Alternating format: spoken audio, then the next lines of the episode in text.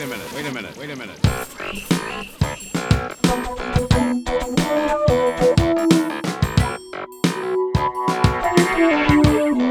Pessoal, bom dia, boa tarde, boa noite. Muito obrigado por estar me ouvindo. É, vamos começar mais um podcast, é isso mesmo. E é, a gente vai começar, né? Eu vou começar a falar um pouco sobre as personalidades negras brasileiras. É isso mesmo. Você já ouviu falar em Aqualtune, é, Dandara, é, Teresa de Benguela, Mestre Valentim, Padre José Maurício, Maria Firmina dos Reis, Luiz Gama, André Rebouças, já ouviu? Francisco José do Nascimento, Estevão Silva, José do Patrocínio, João da Cruz e Souza, é, Mãe Menininha do Gantuá, Pinxinguinha, Antonieta de Barros, é, já ouviu falar em Laudelina de Campos Melo e em Carolina de Jesus? Abdias de Nascimento. Já ouviu falar em Ademar Ferreira da Silva? É isso mesmo, são personalidades negras que a gente não vê muito nos nossos livros de histórias. E é aqui, nesse podcast, que a gente vai falar um pouco sobre essas personalidades negras, porque eles foram fortes na nossa história e é por isso que a gente vai dar a voz para essas personalidades, mesmo que seja póstuma. É isso mesmo, está começando o podcast É Coisa de Preto. Tinha que ser coisa de preto.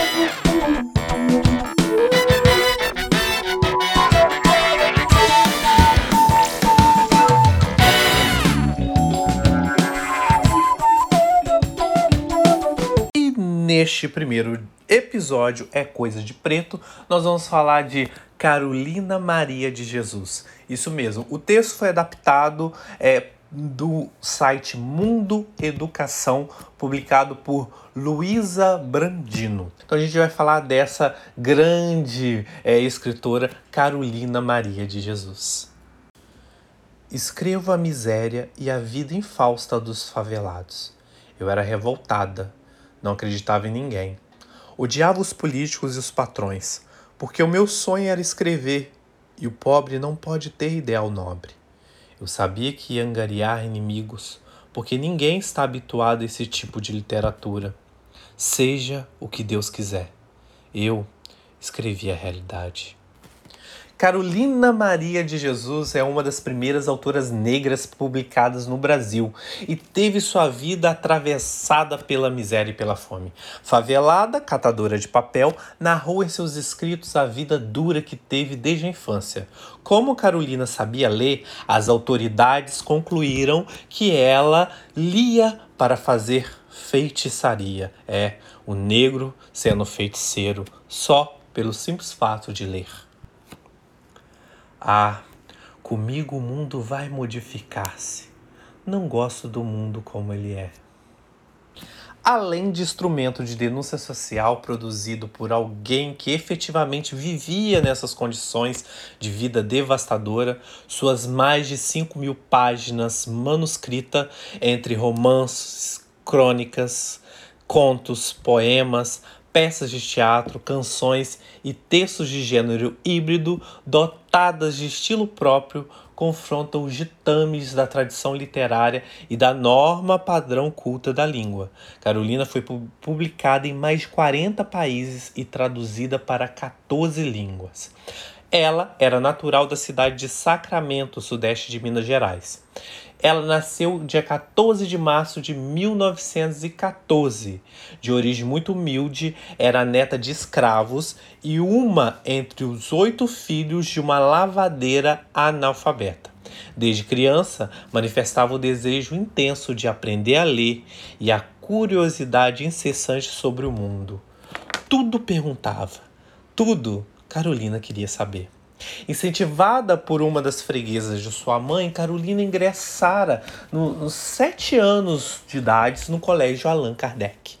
Cursa a primeira e a segunda séries do primário, mas teve que deixar a escola, pois a mãe não conseguia mais manter a si e aos filhos na cidade, e resolveu mudar-se para a roça. Moraram ainda em diversos outros lugares. Moraram em Ubatuba, Franca, Ribeirão Preto, sempre lidando com dificuldades. Passaram fome, frio, não tinham onde morar. Carolina chegou a São Paulo em 1947. Eu classifico São Paulo assim: o palácio é a sala de visita, a prefeitura é a sala de jantar e a cidade é o jardim. E a favela é o quintal, o quintal onde jogam os lixos. Sua rebeldia natural fazia com que não se adaptasse ao trabalho de empregada doméstica. No ano seguinte, engravidou de um português que abandonou. Na época, ninguém dava emprego para mãe solteira. Carolina então foi morar na rua. Foi então que chegou à favela do Canindé. O governador paulista Ademar de Barros mandara recolher todos os mendigos pelas ruas e despejá-los num grande terreno à margem esquerda do rio Tietê. Lá no interior, eu era mais feliz. Tinha paz mental. Gozava a vida e não tinha nenhuma enfermidade. E aqui em São Paulo, eu sou poetisa. Carolina então construiu seu próprio barraco e lá nasceu seus, nasceram né, os seus três filhos, João José, José Carlos e Vera Eunice, cada um de um relacionamento diferente. Carolina dizia que homem algum ia entender sua necessidade literária, pois estava sempre às voltas com os livros, os lápis, os cadernos, onde registrava tudo o que lhe cercava. Escrevo a miséria a vida infausta dos favelados. Eu era revoltada, não acreditava em ninguém. Odiava os políticos e os patrões, porque o meu sonho era escrever. E o pobre não pode ter ideal nobre. Eu sabia que ia angariar inimigos porque ninguém está habituado a esse tipo de literatura. É, seja o que Deus quiser. Eu, eu escrevi a realidade aniversário de minha filha Vera Eunice. Eu pretendia comprar um par de sapatos para ela. Mas o custo dos gêneros alimentícios nos impede a realização dos nossos desejos. Atualmente, somos escravos do custo de vida. Eu achei um par de sapatos no lixo. Lavei e remendei para ela calçar. E foi no Canindé que seu talento foi descoberto. Um jornalista estava no local em busca de material para uma reportagem sobre a favela que crescia acentuadamente. Viu Carolina ralhando com um bando de marmanjos que não queriam desocupar um parquinho ameaçando colocar o nome deles em seu livro. Imagina, Carolina brigando com o som de marmanjos falando: Ó, oh, vou colocar seu nome no meu livro, vou colocar seu nome no meu livro. Cara, eu só imagino essa cena. Enfim. O jornalista então quis saber que livro era esse e percebeu ali o talento da escritora. Publicou então alguns dos escritos no jornal e reuniu outros escritos e colocou é, no livro chamado Quarto de Despejo. Quando estou na cidade, tenho a impressão que estou na sala de visita com seus lustres de cristais, seus tapetes de viludo, almofadas de cetim. E quando estou na favela, tenho a impressão que eu sou um objeto fora de uso, de uso, digno de estar num quarto de despejo. Ao quarto de despejo destina-se aquilo que não se quer mais, aquilo que se afasta dos olhos, que é descartável e indesejável. O livro revela ao leitor as condições degradantes de quem vive das sobras, num contexto de extrema pobreza da favela do Canindé, onde humanos conviviam com ratos e abutres, e o rio Tietê, muito próximo, tantas vezes inundava os barracos com lixos e dejetos. A sujeira é um tema constante, junto com a pobreza, a fome e o racismo. Sem dinheiro nem para comprar sabão, Carolina expõe o preconceito existente dentro da favela. Um dos moradores chama de preta, imunda e vagabunda, desfazendo, entre muitos outros exemplos, o estereótipo do favelado unido e fraterno. Ela mesma sentia-se superior por guardar entre seus pertences livro com, livros como Os Miseráveis de Vitor Hugo, Éramos Seis de Leandro Dupré e Primavera de Casimiro de Abreu e acreditava vingar-se de seus vizinhos, porque era preta, era favelada, era miserável, mas ela era escritora. Sou negra, a fome amarela e dói muito. E assim no dia 13 de maio lutava contra a escravatura atual, a fome. Dizia a autora. A luta constante para conseguir dar de comer aos filhos e alimentar-se repete-se incessantemente, dividindo espaço com os acontecimentos da favela, a prostituição, os efeitos destruidores do álcool, a constante violência de homens que espancam suas esposas e o quanto essas mesmas esposas espancadas criticavam Carolina, porque Carolina não queria se casar. À noite, enquanto elas pedem socorro, eu tranquilamente no meu barracão ouço valsas vienenses. Enquanto os esposos quebram as tábuas do barracão, eu e meus filhos dormimos sossegados. Não invejo as mulheres casadas da favela que levam vida de escravas indianas. Não casei e não estou descontente.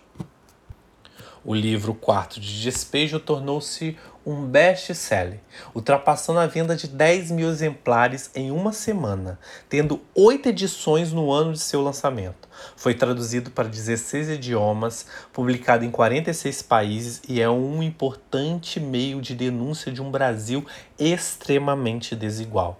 Uma tentativa literária de escapar a condições de vida sem o mínimo necessário para a sobrevivência. Retrato lúcido de um país racista, esfomeado e sombrio que não aparecia na grande mídia. A partir de então, Carolina conheceu sucesso e ascensão social, sendo convidada para diversas entrevistas e viagens, e virou assunto entre escritores de renome, como Raquel de Queiroz e Manuel Bandeira. Lançou mais dois livros e gravou um LP com canções de sua autoria.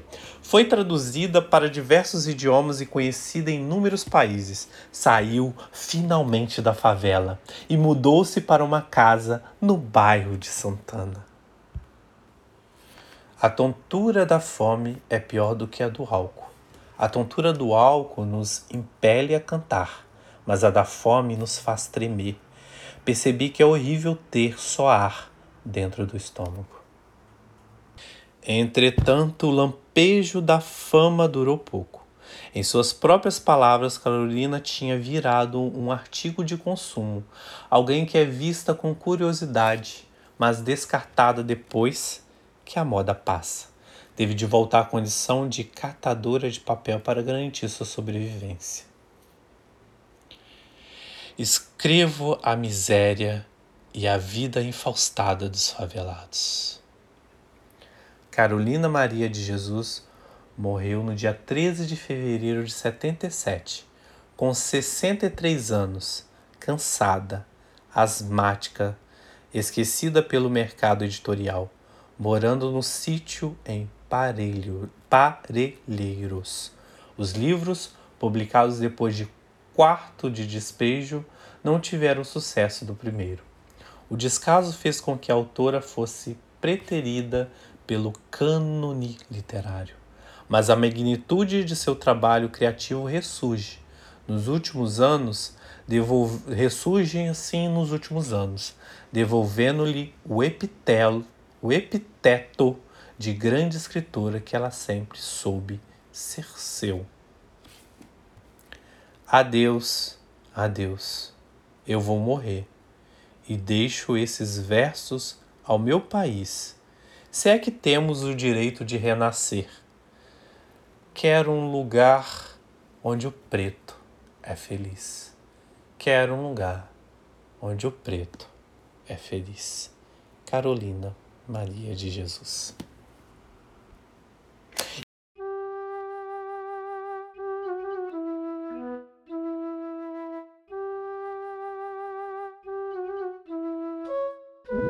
Wait a minute, wait a minute, wait a minute. E aí, pessoal, gostaram da nossa grande Carolina Maria de Jesus? É, eu fico muito feliz por estar passando um pouco dessa história linda e maravilhosa dessa grande mulher. E aí, Vamos continuar nos episódios? É isso mesmo, fique ligado. De repente pode surgir mais um podcast. Um podcast é coisa de preto. É isso mesmo, galera. Beijos e muito obrigado. Abraço. Kick,